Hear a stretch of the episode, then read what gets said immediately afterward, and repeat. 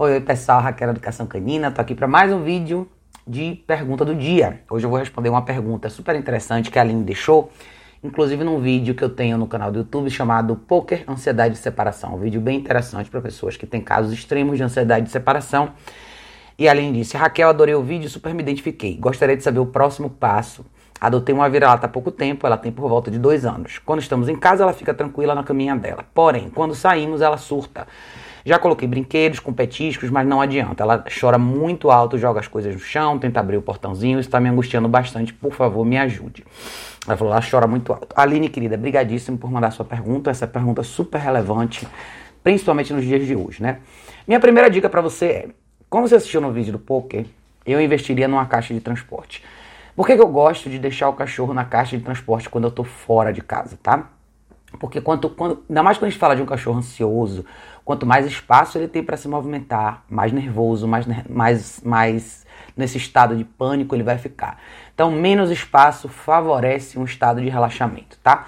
Como você viu no vídeo do poker também, que é um caso similar com o seu, é muito importante o cachorro aprender a se acalmar e ficar, e ficar tranquilo na caixa de transporte quando ele não tem você no raio de visão.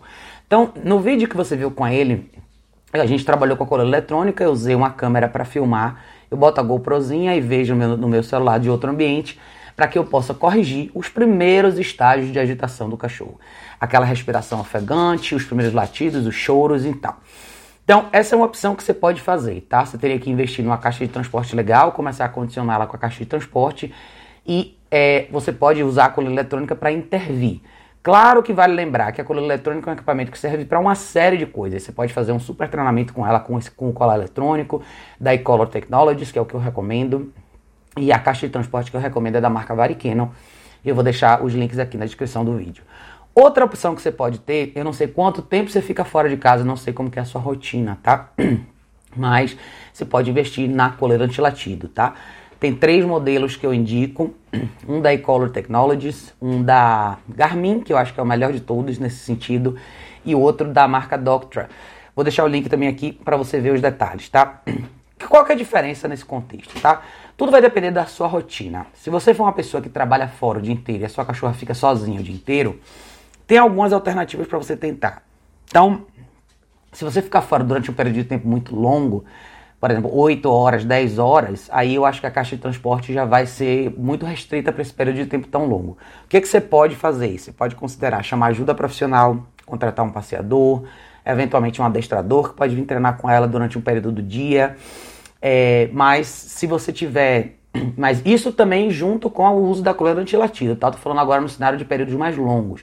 Cenário de períodos mais longos, você vai evitar que ela entre em pânico, mesmo ela estando num espaço maior, e você pode trazer alguém que possa trabalhar um pouco com ela quando você estiver ausente, tá? Se você for uma pessoa que tem um horário mais flexível, você fica mais com ela em casa, a coleira eletrônica pode servir para você, até porque você pode treinar ela com a coleira eletrônica mais precisamente quando você estiver presente e condicionar ela a ficar distante de você sem necessariamente entrar em pânico. O que, é que acontece aí?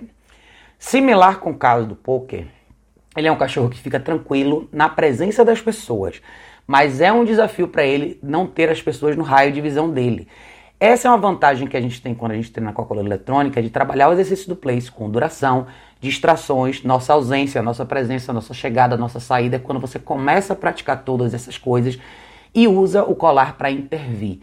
Quando eu falo para as pessoas sobre intervir no primeiro momento de agitação, no primeiro momento de intenção de comportamento ruim, no caso de ansiedade de separação, isso vale igual, tá?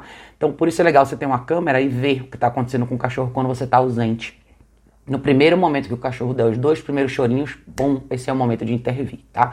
Eu postei recentemente também um vídeo do Benjamin, do Bulldog francês, que é um caso similar também, um pouco mais leve é, no sentido de vocalizar, ele vocaliza também, mas ele acabou trazendo mais esse comportamento para o lado destrutivo. Então, é um vídeo legal também para você ver que também eu usei a coleira eletrônica no mesmo formato, no, no formato similar também.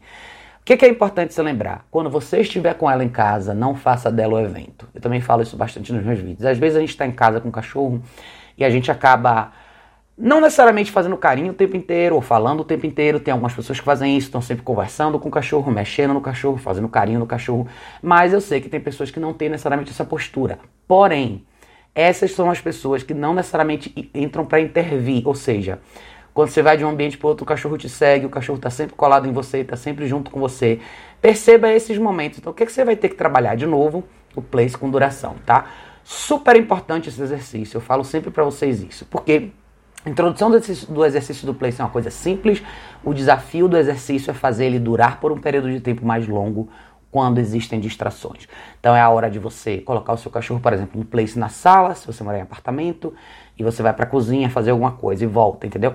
Tudo requer treino e práticas. Então, para você criar um place com duração, você tem que fazer todo dia e aumentando o tempo, o tempo de duração ao longo dos treinos e adicionando as distrações. Aonde a coleira eletrônica entra para te ajudar, para intervir na hora que o seu cachorro quebra o comando, tá? Então, eu iria por esse caminho. Eu acho que pode te ajudar bastante. É, eu acho que é uma forma mais eficaz de você evitar os problemas que você está tendo, tá? É como eu te falei, se você ficar um período de tempo mais curto em casa, invista na coleira eletrônica, caixa de transporte e faça os treinos diários com ela. Pegue uma câmerazinha, filme e comece a recriar os cenários que eventualmente desencadeariam essa reação dela. Se você é uma pessoa que fica mais tempo fora de casa, invista na coleira antilatido e, e recrie o cenário também, entendeu? Esteja presente nas primeiras vezes que você usar o colar para ela entender é, o que, é que ela precisa fazer com aquela reação, tá? É normal, às vezes o cachorro está pouco tempo com você, já criou esse laço de dependência e não é isso que a gente quer. A gente quer um cachorro calmo e tranquilo quando a gente estiver fora, tá? Mas se você morar em prédio e a coisa ficar bem mais complicada para você, a coleira latido vai, vai resolver seu problema com mais eficácia quando você não estiver presente, tá? Então essas são minhas alternativas para você. Se você quiser me falar um pouco mais sobre o seu caso, fique à vontade para deixar aqui nos comentários desse vídeo. Para todos vocês também que têm casos similares, Podem deixar aqui os comentários de vocês, as experiências de vocês, mas sempre lembrem, caixa de transporte, bastante direção ao longo do dia, separar a emoção aí da razão, trabalhar essa parte de educação, aprender a corrigir o cachorro nesses momentos de pânico, coleira eletrônica, coleira antilatido podem e na maioria das vezes são extremamente úteis e resolvem esse problema com muito mais rapidez, tá bom? Mas é isso, pessoal. Em breve eu tô de volta com mais perguntas do dia para vocês, tá? Beijo enorme. A gente se vê em breve no próximo vídeo.